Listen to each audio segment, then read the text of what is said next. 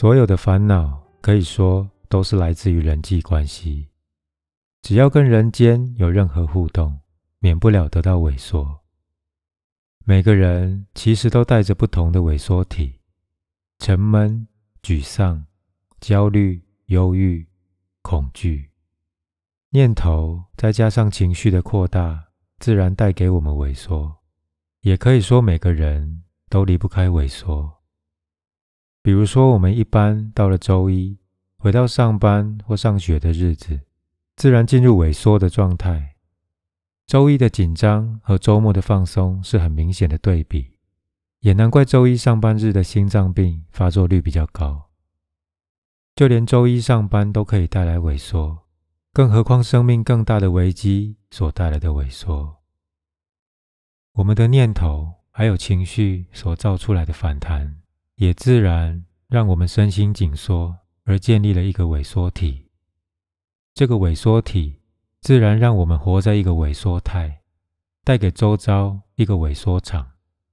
这个萎缩体的主力，也就是恐惧。我们每一个人都活在大大小小的恐惧当中。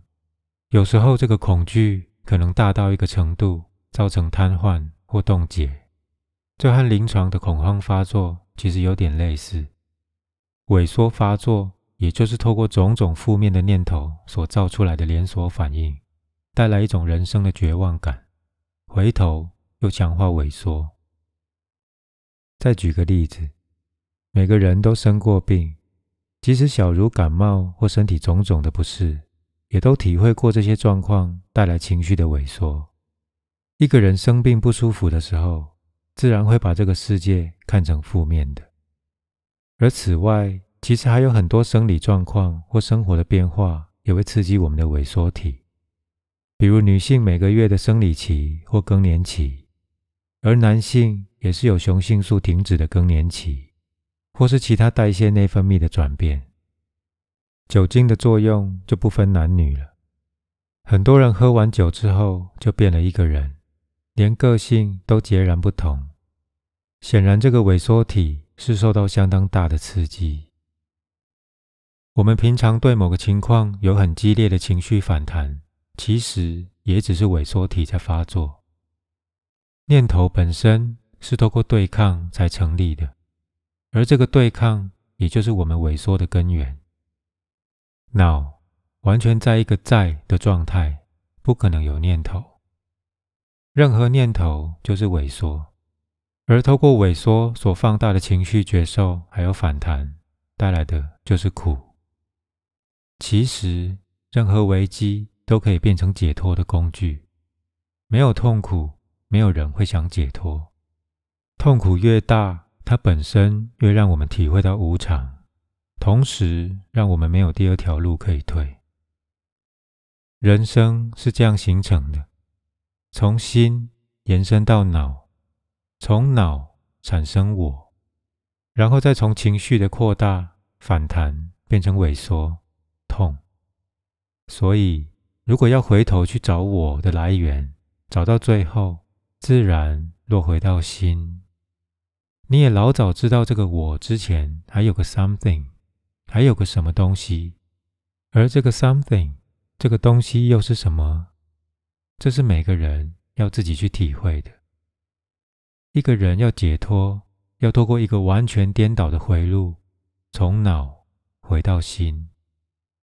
要落回到心，最直接、最快的方法就是，只要念头一进来，就紧跟着追问这个念头或我的来源是什么。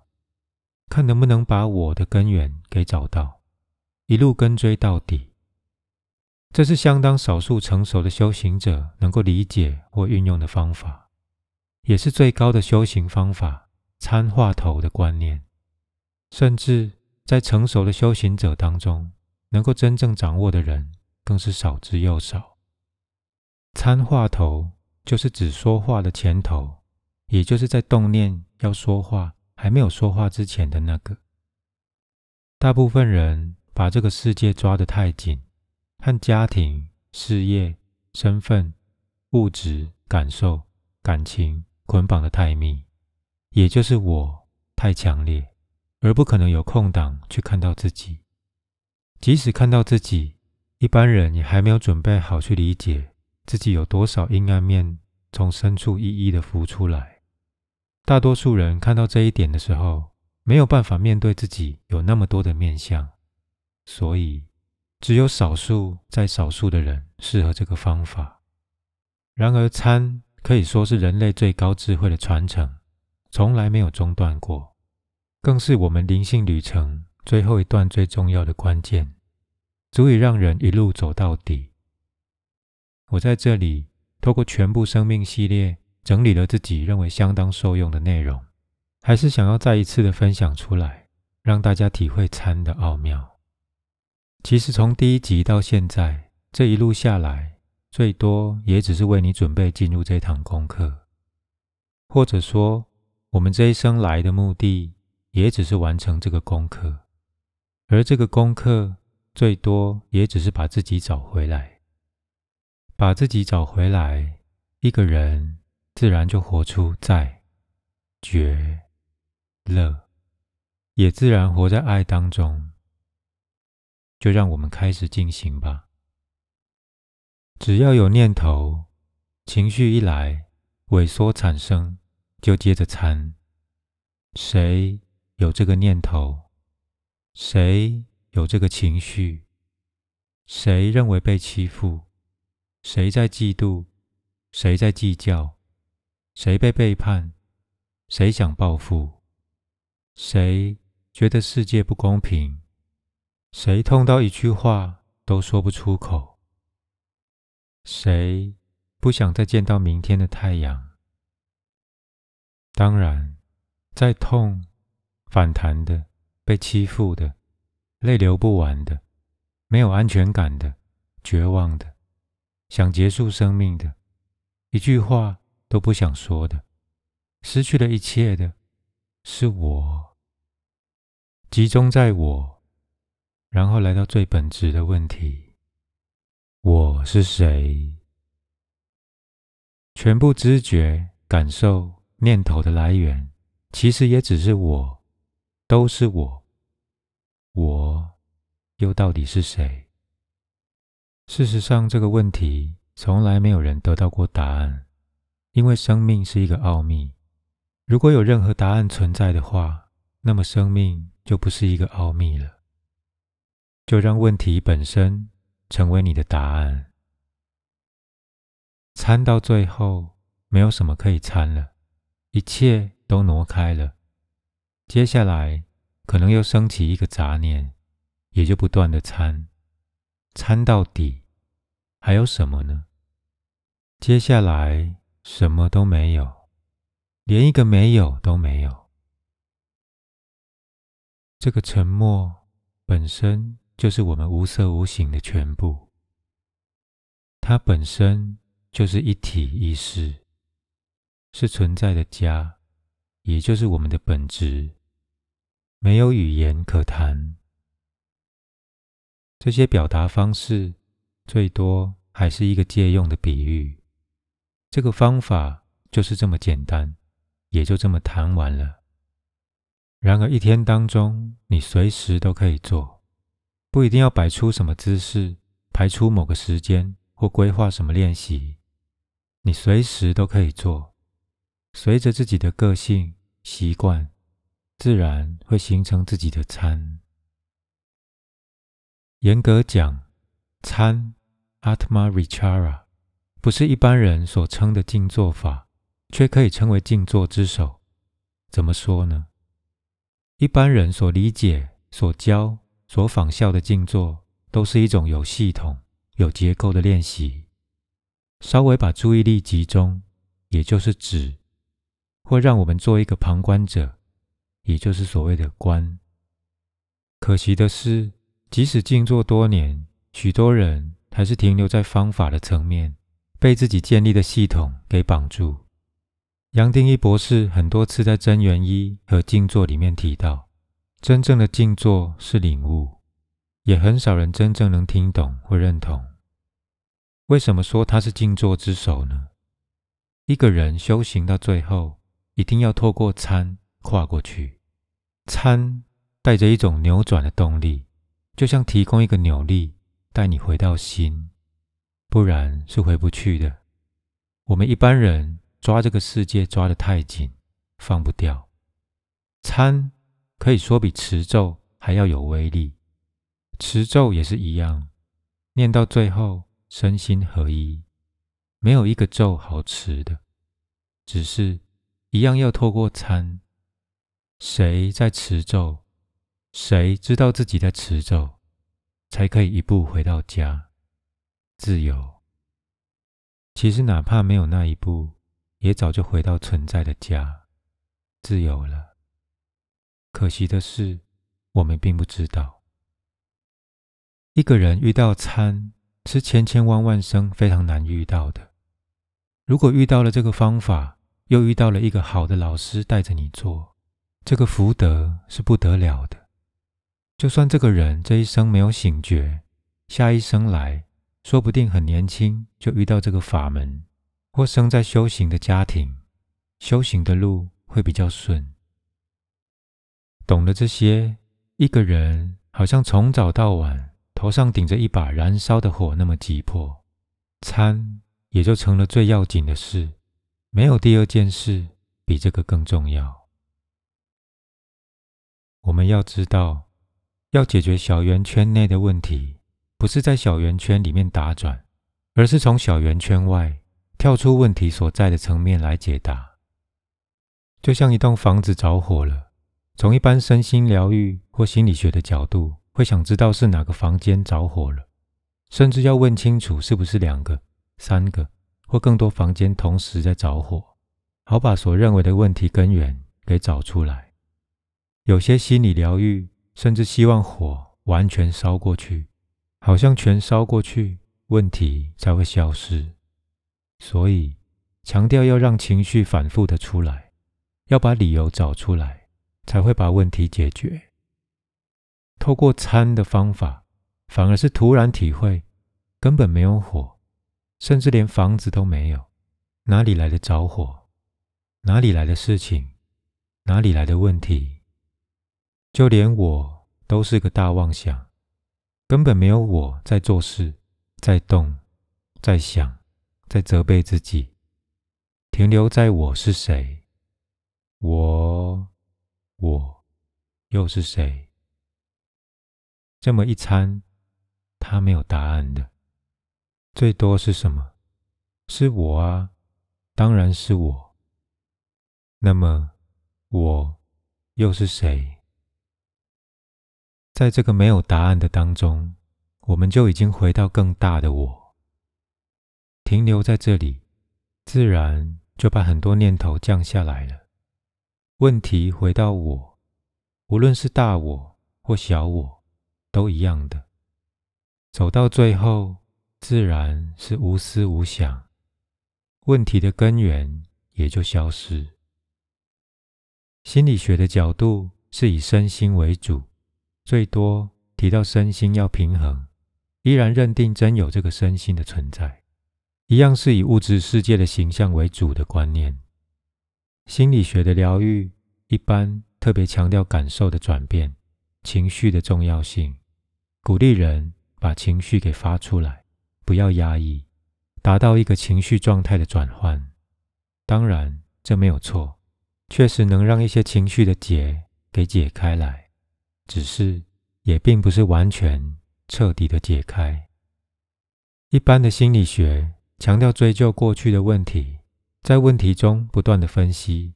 后来，即使衍生出超个人心理学这些领域，还是一样以身心为主，还是站在我的角度去看一切。虽然认为这个一切是超过人与人之间的关系，还是离不开身心的中心。参的方法。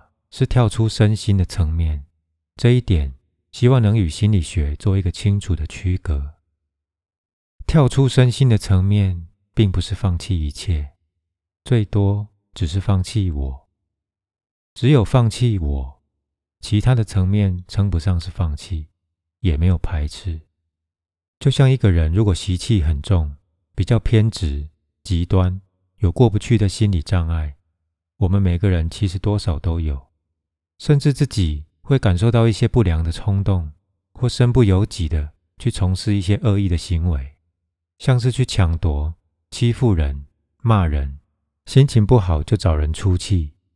这些毛病如果困在一种发作，然后自责，再来身不由己的再发作的一种循环，这种长期的习气带来的制约并不容易打开，也不是用压抑、克制可以彻底改过来的。这时候，一样可以透过轻轻松松的参发生了，提醒自己：刚刚是谁在反弹，谁在冲动？它是从哪里出来的？这个习气。这个执着发生在谁身上？透过参，一个人可以轻轻的看到，还有一个旁观者在看着自己的行为。久了之后，原本的毛病正要发作或快要发作的时候，自己可以看到，看到了，也就出现了一个空档，原因消失了，这些行为也就失去了动力。这样子参下去，自然会发现它是最好的心理治疗。就连很重的习气或业力都可以扭转。无论是受到委屈、冤枉，觉得自己受害，或是伤害了别人，或是怎么也改不了的行为问题，不管认为自己有多少罪，只要诚恳的去做，都可以透过这个方法打开人生一连串的问题。也是这样子，去分析、去面对、去解释、去想对策，是解答不了的，都还是在同一个层面绕，在同一个层面打转。只有跳出来，我是谁？知道这都是空的，是虚构的，一切的问题才可以彻底的解答。这就是修行的关键。我们前面提过，参和其他静坐方法不一样，它只是轻轻提点一下，让一个人回到他本来就有的领悟的状态，不需要再透过静坐和各种方法去追求，甚至不是让头脑安静下来，而只是提醒一个事实：我本来就是领悟，只是忘记了。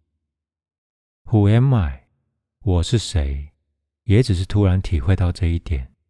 也只是记得自己，记得真正的根源，记得永恒快乐的来处。参只是带我们回到真实，回到我们本来就有的，倒不是透过它可以追求到什么，或带我们到别的地方，或取得未来的成就。我们的心是最简单的，是最根本、最轻松的存在，根本不需要去追求，去寻。去找，甚至不需要参。它最多是一个记得的观念，记得快乐，记得圆满，记得一体。最多只是这样子。渐渐的，自然会发现念头少了，我们自然把瞬间包容起来，放过自己，放过别人，放过这个世界。放过这个瞬间，突然也没有自己需要救，也没有世界需要救。最有意思的是，从心里自然浮出爱、快乐、平静。